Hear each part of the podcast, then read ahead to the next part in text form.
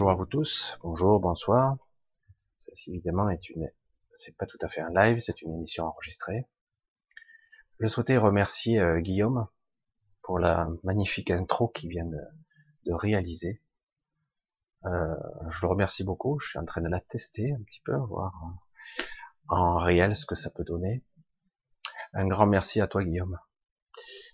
Et on se revoit bientôt. Alors, on va, c'est bien parce que l'intro euh, met dans l'ambiance quelque part. Euh, je voulais un petit peu faire une, petite aparté euh, concernant un petit peu la vidéo de samedi, les questions et les commentaires de certains, essayer de donner une certaine forme de précision, si cela pouvait être possible, en restant humble, parce que je pressens évidemment que euh, le principe va bien au-delà de mes perceptions et de ma compréhension, faut rester modeste franchement, euh, et que mes perceptions et mes visions ne sont pas forcément complètes, ce sera probablement une interprétation de ce que je peux voir ou interpréter, car je ressens euh, intimement la puissance, la, la complexité d'une chose qui, qui est à la qui est quelque part extraordinaire, qui défie l'entendement. Alors on va parler un petit peu d'une corrélation parce qu'il y a une sorte de doute sous-jacent, euh, un doute, euh, quelque chose de justifié qui qui a tendance à amalgamer ou prêter à confusion entre la matrice et la fameuse sphère de Dyson dans laquelle pourrait être enfermée la Terre, d'après ma vision. D'accord? Alors, on va juste faire un petit euh, récap. Sphère de Dyson, donc Freeman Dyson, hein, euh, mathématicien, physicien, théoricien, etc. Il a développé pas mal de techniques. il fait partie de ces génies inspirés du du XXe siècle, euh, lui-même baignant dans c'est ce qui est intéressant dans, il a, c'est aussi inspiré de certains romans de science-fiction qui, sont quand même relativement anciens, parce que lui aussi a eu sa propre enfance et une influence, il est très jeune, il a été influencé par des romans de science-fiction, des histoires, et c'est lui qui a mis en plus en évidence le concept, la théorie d'une sphère de Dyson, donc la sphère qui enfermerait un soleil qui, je vais vous lire, avant de revenir, je vais vous lire ce que dit Wikipédia. C'est assez intéressant parce que Wikipédia, bon, c'est pas forcément euh, la certitude absolue, mais en tout cas, c'est intéressant. Les mots prononcés, euh, euh, le sens qu'ils veulent y mettre, et après, nous verrons ensemble ce que où, où s'arrête la portée de ces mots. Alors, je, l'ai sous les yeux, la sphère de Dyson, voilà ce qu'ils mettent. Méga structure, méga c'est le moins qu'on puisse dire, puisque la taille est incommensurable, puisqu'elle est capable d'englober euh, un soleil dans l'absolu, et probablement même peut-être euh, un mini système solaire ou un système solaire partiel, ou simplement une planète et son soleil, son satellite éventuellement. Mais cela fait quand même, vous imaginez bien que selon les tailles standards, standards, selon les tailles qu'on peut euh, énumérer dans l'univers, s'il y a un soleil et une planète en son orbite, une planète dite euh, vivable, vous imaginez un petit peu la taille de la sphère. C'est un petit peu considérable. Euh, mais le but premier d'une sphère de Dyson était d'emprisonner quelque part un soleil. Au départ, c'était ça l'idée, le concept. Le but étant, je, je voulais dire ça, je vais y revenir, parce que c'est intéressant, ça va un petit peu trop vite. Allez, je vais vous lire la définition. Alors ils disent que la sphère de Dyson est une mégastructure hypothétique décrite en 1960 par le physicien mathématicien hein, Freeman Dyson dans un court article publié en revue Science et intitulé Cherche fort artificiel stellar, sources, etc. Recherche des sources stellaires, artificielles et rayonnement infrarouge. Bon, c'est une revue, donc il publie ça. Évidemment, c'est complètement un point scientifique euh, improuvable et improbable, vu le, la technologie de l'époque. Et visiblement, c'est quelque chose qui est extrait de l'imagination et de romans de science-fiction. C'est dingue que un scientifique puisse émettre des théories de ce genre-là, mais bon, il, se laisse pas démonter et donc il diffuse. Donc cette structure d'astro-ingénierie consiste à une, en une sphère de matière artificielle et creuse. Donc située autour d'une étoile et conçue pour capturer presque toute l'énergie émise. Je m'arrête un petit peu là. Presque toute l'énergie émise pour une utilisation industrielle, parce que il ne faut pas oublier que ceci, ça a été émis en 1960, donc on était dans le post-ère atomique, donc on parlait d'énergie, on parlait de l'ère industrielle à l'époque. Dyson nommait également la structure la biosphère artificielle. Une biosphère. Alors, c'est intéressant parce que je ne vais pas tout vous lire, mais euh, on parle de capturer d'enfermer un soleil dans le but de capturer, j'ai vu un peu plus loin, ça c'était assez hallucinant, sa lumière, son rayonnement. Le spectre de lumière, comme vous le savez, cela commence où et cela se finit où? Du visible, de l'invisible, de l'infrarouge, micro-ondes, ah, infrarouge, rayon gamma, je sais pas, ultraviolet, on peut aller loin dans les ondes. La lumière, qu'est-ce que c'est en fait? Et c'est intéressant parce que une sphère capable de capturer la lumière. Et c'est de ça qui est intéressant parce que, alors évidemment, nous sommes dans un concept de l'époque 1960 après euh, les épopées de Roswell de 1947, je crois, si je me souviens bien, euh, pas mal de, de visions. Il commençait à y avoir des, des revues de science-fiction, des, des revues UFO, hein, etc. Et du coup, on parlait de mégastructures qui seraient évidemment engendrées par des civilisations extrêmement avancées. Vous imaginez bien que une structure de cette taille-là, euh, très difficile à construire, déjà dans l'espace et en plus qui serait solide et capable d'emmagasiner l'énergie ou de la stocker ou de la drainer, en tout cas de plus la perdre, comme c'est le cas. Imaginons un feu, un feu que vous avez fait en, pleine forêt, et que quelque part vous créerez une sorte de champ autour de ce feu, le but étant de capturer euh, sa lumière, son énergie, et en l'occurrence pour le feu, sa chaleur. Donc, comment stocker, emmagasiner cette énergie, la transformer et la récupérer? Donc, évidemment, c'est quelque chose d'énorme. Mais ça, là, on se, situe dans une vision assez étriquée et enfermée de l'époque de 1960. Mais il n'empêche que c'est quand même improbable pour un scientifique de, de, publier un article théorique complètement loufoque quand même, parce que c'est délirant. La technologie de l'époque ne pouvait même pas envisager un truc aussi démentiel euh, à construire même. Et c'est ça qui était intéressant, c'est qu'à l'époque, les scientifiques se permettaient d'aller beaucoup plus loin. Et c'était, bon, tapis, c'était fortement improbable, mais quand même vu, aperçu, critiqué probablement, mais étudié on s'autorisait beaucoup plus de choses. Alors je vais faire le rapport et le pont avec aujourd'hui. Aujourd'hui, demain, après-demain, hier. Intéressant ces concepts temporels. Et le rapport, la liaison, la corrélation qu'il pourrait y avoir entre ma vision, une sphère de Dyson, inspirée, d'accord, qu'il a eu, on ne sait comment, et qu'il envisageait donc de chercher dans l'univers peut-être d'autres des sphères qui pourraient donner lieu à l'apparence, l'apparence d'une civilisation avancée, donc on pourrait rechercher. Alors c'est passionnant quand même. Alors je vais faire le pont parce que avec aussi la matrice. Parce qu'il pourrait y avoir confusion. Une sphère de Dyson, une sorte de prison où on serait enfermé à l'intérieur d'une sphère.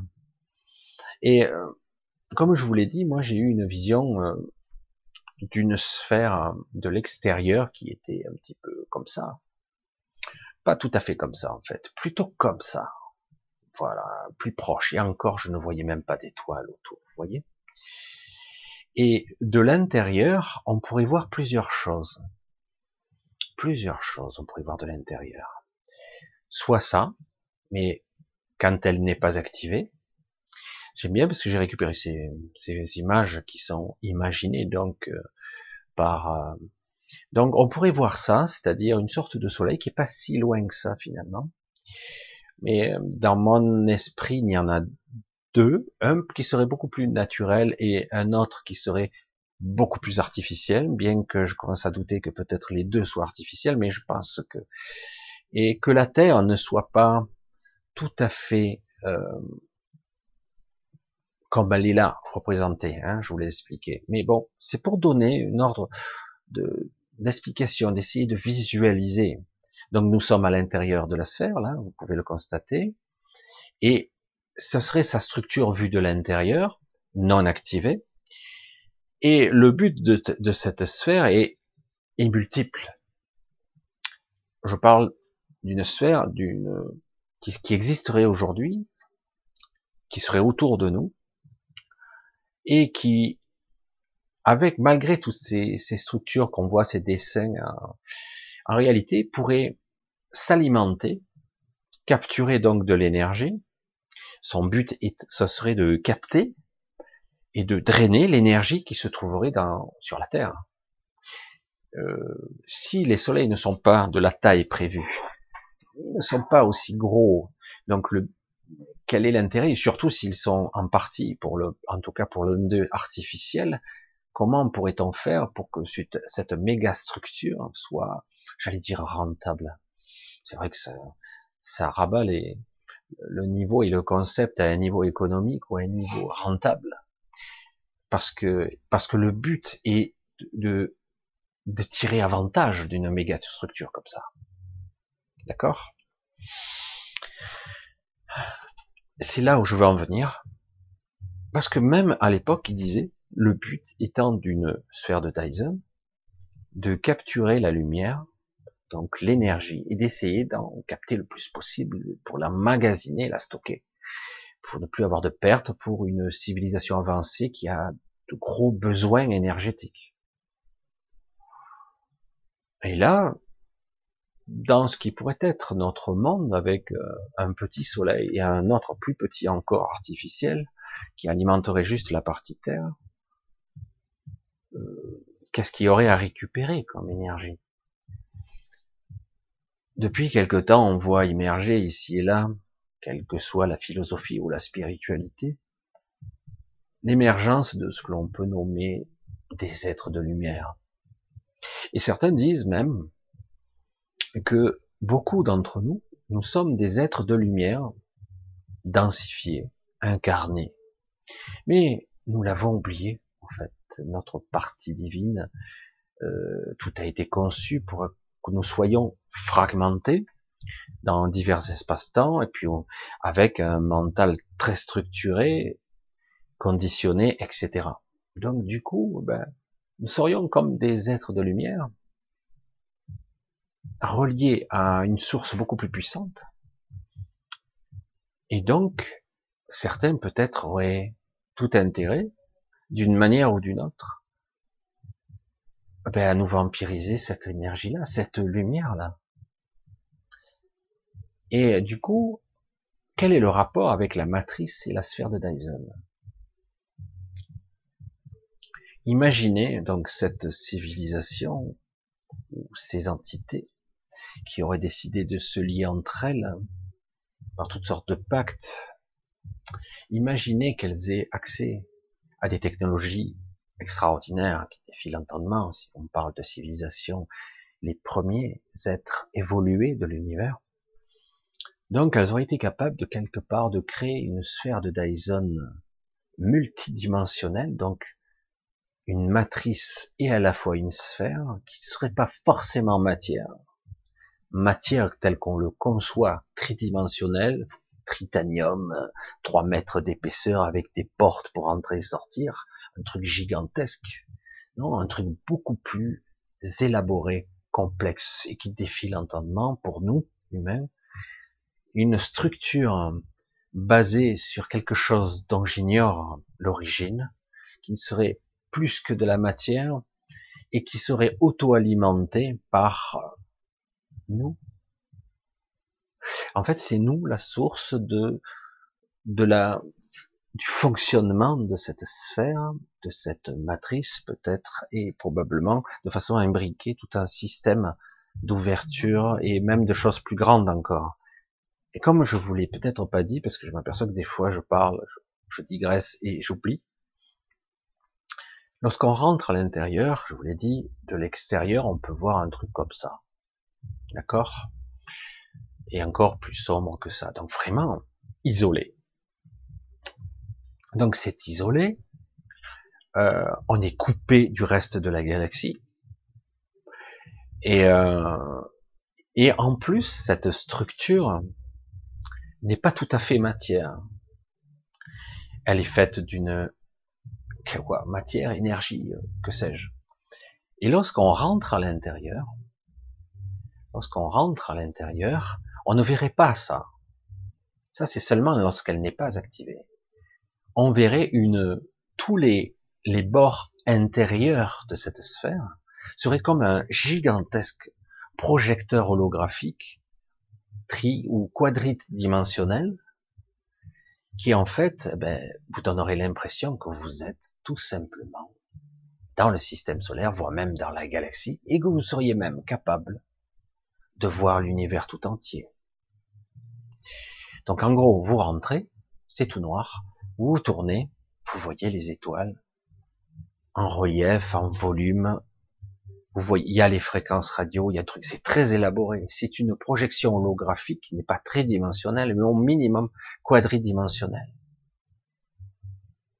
Comment est-ce possible, sachant qu'elle peut, on va dire, leurrer tous les scientifiques de la planète, parce que des télescopes, il y en a, ils sont capables d'observer cette illusion et de ne pas se faire avoir, de ne pas se laisser berner mais bon, on parle d'une civilisation de milliards d'années d'avance. C'est assez fascinant quand même. Euh, et en plus, cette sphère, elle, elle est alimentée par nous. Et en même temps, elle se nourrit de nous. Elle fait même des excédents d'énergie puisqu'elle puise directement dans nos corps émotionnels, nos variations électriques, luminiques, ce que nous sommes en tant qu'être naturel, d'être connecté à la source. Donc parce que même si c'est une sphère qui serait dans un temps, vous entendez, qui peut contrôler l'espace-temps à l'intérieur de cet espace. C'est-à-dire que quelque part on peut créer de multiples, c'est la même Terre déphasée en de multiples temporalités, c'est-à-dire nous-mêmes aussi, donc nous serions donc fragmentés dans le temps et dans l'espace. C'est complètement incroyable, très difficile à concevoir pour un mental rationnel, simple. Et donc cette, sphère capte, projette une illusion, crée une autre réalité, et en plus est capable de d'alimenter des entités avec nos propres énergies. Il y en a tant que ça. Rendez compte un petit peu, quelques milliards d'êtres vivants, probablement plus, puisqu'on serait, on nous sommes pas tous au même moment, nos doubles, je l'ai dire, au même moment, au même instant. C'est complètement dingue. Je sais pas si vous arrivez à suivre le, le raisonnement. J'essaie de pas trop creuser, mais c'est incroyable qu'une telle sphère puisse exister, être capable de drainer, de faire et d'engendrer une telle illusion, de créer un espace-temps particulier. et de mettre en plus et d'être capable de nourrir, d'alimenter en énergie, puisque l'énergie, c'est, j'allais dire, c'est le nerf de la guerre, c'est pas l'argent, c'est l'énergie. L'énergie qui est capable d'alimenter tous ces êtres qui en fait nous exploitent. Et évidemment, de temps à autre, nous avons droit à des visiteurs qui viennent payer leur ticket, un peu d'humour, pour visiter le zoo. Ils viennent, ils n'ont pas le droit d'intervenir, ou ils ont toutes sortes de règles, etc. Et donc ils viennent et ils repartent. De temps à autre, certains peuvent venir, mais à leurs risques et périls. C'est-à-dire qu'ils peuvent s'incarner et se faire piéger à l'intérieur. Alors ça, c'est probablement une, une partie visible de la matrice. Parce que je pense que la matrice est encore plus grande que ça et je, je subodore entre guillemets qu'il y en a au moins trois. Une au-dessus et probablement deux autres, certaines en construction. Et c'est pour ça que c'est étrange, quoi. Nous sommes pourtant, parce qu'on ne peut pas enfermer euh, sur toutes les dimensions. Euh, pour diverses raisons. D'abord, si on rendait quelque chose d'étanche, euh, l'énergie se tarirait. Euh, très vite, elle serait épuisée. Le but, donc, est de laisser les, les humains, en tout cas connectés à la source, toujours branchés à la source. Et pour ramener de l'énergie, parce qu'autrement, si on les coupe de tout, donc il y a toujours une connexion à la source. C'est le point faible et le point fort. Tout se base là-dessus. J'ai fait cette vidéo un petit peu pour essayer de vous faire euh, un petit peu plus visualiser comprendre un petit peu. Euh, j'ai essayé de, à ma façon de l'expliquer, euh, comme toujours, à ma, à ma sauce, à ma façon de voir les choses, pour essayer d'expliquer le processus d'à la fois fonctionnement, sachant que honnêtement, c'est technologique, c'est artificiel. Et honnêtement, je ne serais incapable de dire de quoi c'est fait, comment ça fonctionne, matière, énergie.